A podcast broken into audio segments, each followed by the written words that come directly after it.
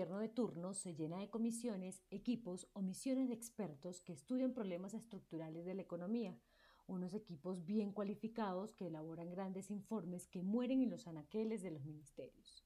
Para esta, la tercera tributaria que se apresta a la administración Duque a radicar en el Congreso el 23 de marzo, se conformó un nuevo comité de expertos, esta vez internacionales, para que diagnosticaran y recomendaran qué hacer y cómo mejorar el sistema tributario nacional.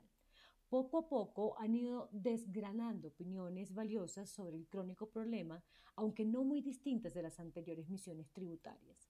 Muchos de los puntos a recomendar se han convertido en clichés o lugares comunes, como es disminuir la evasión, quitar las exenciones, nivelar las tarifas del IVA, aumentar la base de tributación y meterse de lleno en los impuestos territoriales, en donde hay un universo de baja tributación que siempre pasa desapercibido en las reformas que antes se hacían cada 23 meses, pero ahora se hacen cada año y medio, pues no se ha logrado sincronizar la cascada tributaria con la planeación de los presupuestos generales de la nación.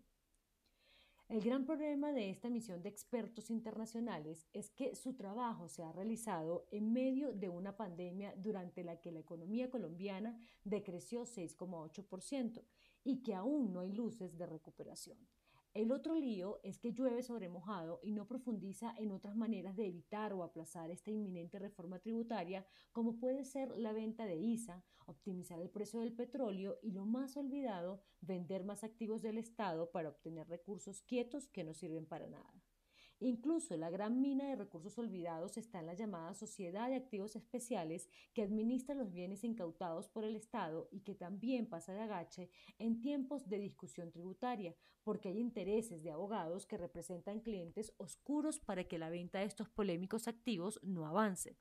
Incluso en años anteriores hubo congresistas investigados por manejar estos bienes como dinero de bolsillo personal.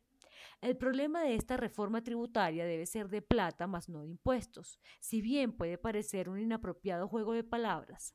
La pandemia dejó a muchas empresas y personas afectadas. Por tanto, no es cuestión de organizar en esta coyuntura el estatuto tributario, es más bien cuestión de recoger dinero para costear los próximos presupuestos.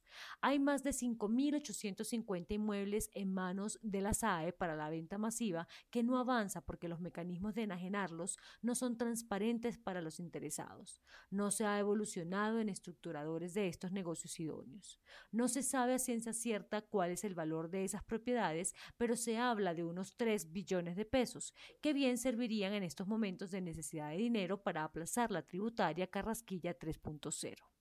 Generar nuevos recursos para el presupuesto no siempre debe enfocarse en impuestos y deuda externa.